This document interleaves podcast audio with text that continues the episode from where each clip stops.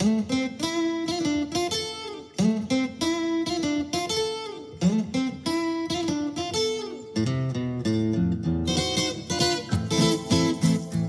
tal amigos? ¿Cómo están? Bienvenidos de nueva cuenta a Psicoanálisis en la Mente. Estoy muy contento de estar de nuevo con, con ustedes. Me tardé un poquito en, subir este podcast porque no había tenido el, tiempo de grabarlo, pero ya estamos, ya estamos de vuelta. Igual para agradecerte que te tomes un rato de tu día para escuchar el, podcast. La canción que escuchan al, principio del, del, podcast es una de mis favoritas y es de un guitarrista que es de mis favoritos, de Django Reinhardt. La canción se llama Minor Swing y como ya les había platicado, toda la música que escuchen en este podcast es de mi autoría o en este caso un arreglo que le hice a esta canción. Les platico esto porque esta canción me lleva a una época muy específica de mi vida, en donde me enfoqué demasiado en, practicar la, guitarra, ya, tiene bastantes, bastantes años, pero me, enfocaba mucho, mucho en eso, en, mejorar, en conocer nueva música, y fue cuando conocí este, este género musical, el, el gypsy jazz, este jazz, jazz gitano con un sonido bastante peculiar que me, que me atrapó en ese momento tocaba muchas horas al día, cuatro, cinco, seis horas por, por día. Me aislé un poco de, o un poco o bastante de mis amigos, este, de todas mis amistades, un poco de, mi familia. Dejé de, salir y estaba muy concentrado en, mí, en lo que me gustaba y en investigar bastantes temas. Creo que fue una época de mi vida en la que me sirvió para mi crecimiento personal en muchos aspectos conocí el, budismo, las ventajas de una vida vegetariana y cosas que, ayudaron a formar mi personalidad ya como un adulto. Y desde entonces este, estas cosas que descubrí en esa época de mi vida han formado parte esencial de mi personalidad y de mi forma de ver el mundo. Esto se los comparto por el tema del día de hoy, que es la soledad. Estuve reflexionando bastante sobre, sobre el tema y lo primero que me gustaría decir es que hay que separar estas dos cosas. Uno, que es la soledad, este sentimiento de vacío, de, de aislamiento, cuando estás con, con personas, pero aún así tienes este, este hueco. Y el otro sería estar solo, porque el estar solo, como les comentaba esta etapa de, de mi vida, yo no sentía ese sentimiento de, de soledad yo estaba solo porque decidí enfocarme en, la música, en estudiar, en meditar, en otro tipo de cosas, pero no sentía esta soledad. Yo estaba solo por, por elección y porque en mi mente no había otras cosas más que esto. Lo paradójico es que puedes estar con muchas personas y sentir, sentirte solo.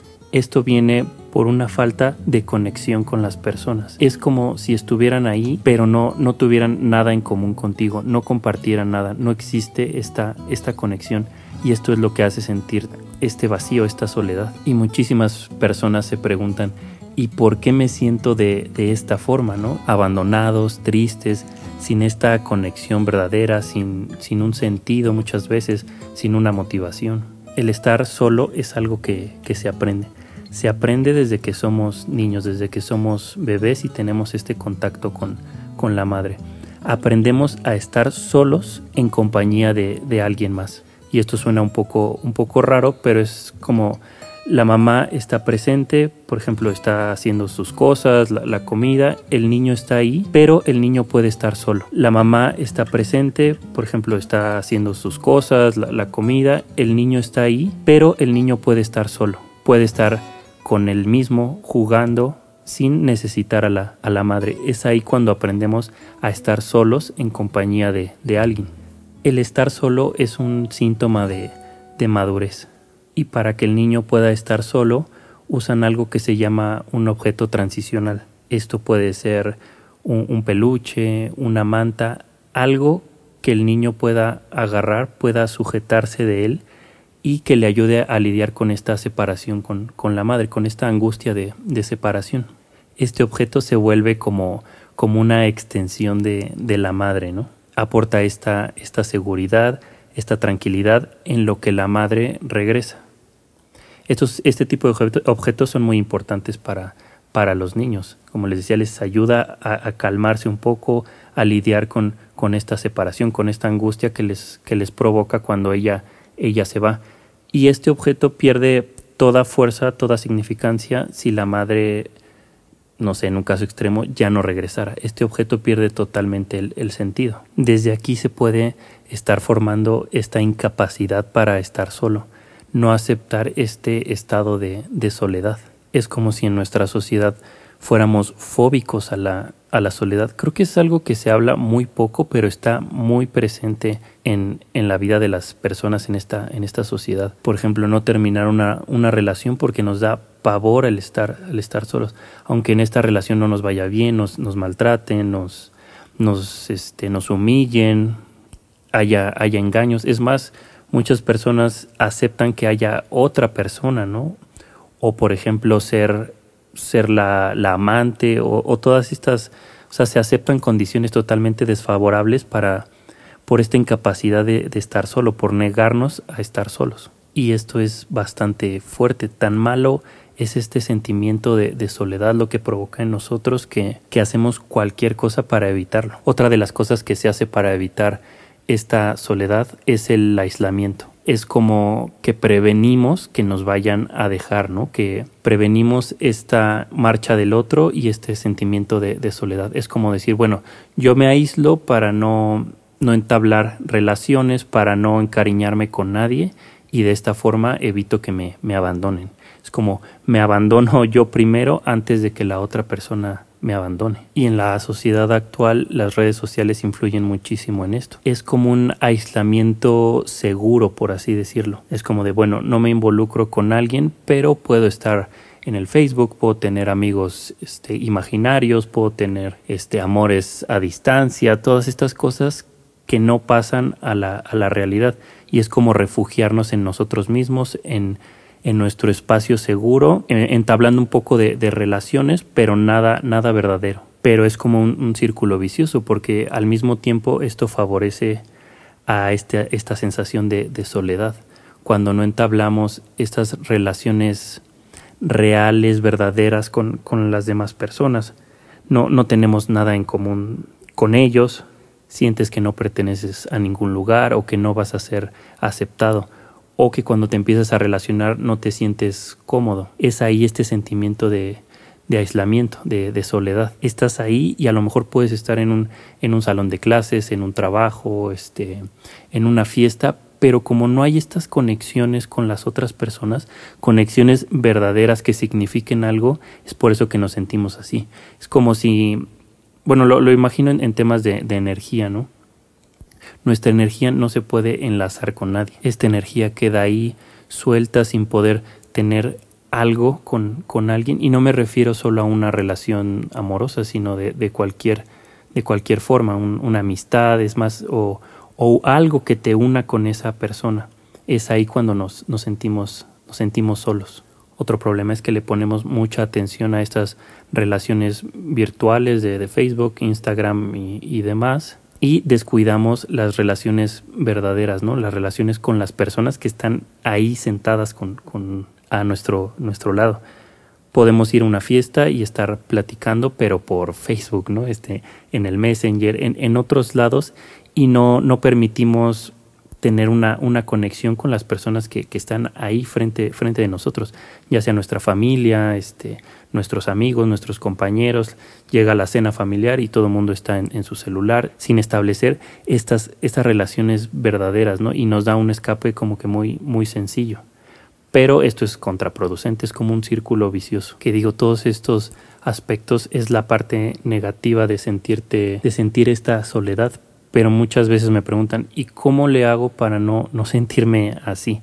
No tener este vacío, disfrutar de la, de la soledad, porque la soledad tiene, tiene muchísimas ventajas. Por eso empecé el podcast de hoy así, compartiendo un poco de, de, mi experiencia y cómo le saqué provecho a esta soledad, a estar solo, pero sin sentir este, este vacío, esta carga que implica estar, estar solo. Lo primero sería entender que la soledad no dura para siempre. O sea, no estamos en una isla desierta. Me recordé esta película de, de Náufrago, donde, digo, es un paréntesis, donde él empieza a volverse loco por estar solo, pero él sí estaba solo en una isla. Y es ahí cuando, bueno, no sé si la han visto, pero empieza a crear todo este amigo imaginario con un, con un balón de, de voleibol y, y es su amigo Wilson, ¿no? Esto es lo que le hace lidiar un poco con este sentimiento de, de soledad.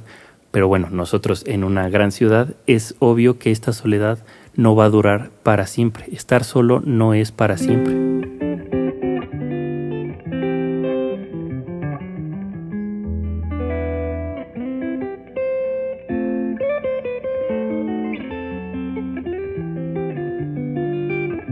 Es solo, solo una etapa y si lo vemos como que es una etapa necesaria para nuestro crecimiento, creo que se podría aprovechar de mucho mejor manera y evitar estar escapando de, de esto, ¿no? Como si fuera, no sé, algo, algo, una enfermedad, como si fuera la peste, ¿no? Huimos de esta, de esta soledad.